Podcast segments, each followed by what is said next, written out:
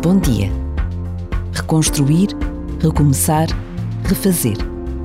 Palavras repetidas tantas vezes no calendário das boas intenções. Mas há momentos em que estas palavras ganham uma nova dimensão. Quando falamos de cidades esvaziadas, de vidas separadas, quando falamos da destruição de uma guerra, tudo se torna diferente. A guerra a que todos assistimos traz consigo uma nova consciência de solidariedade, de compaixão, de firmeza e de coerência.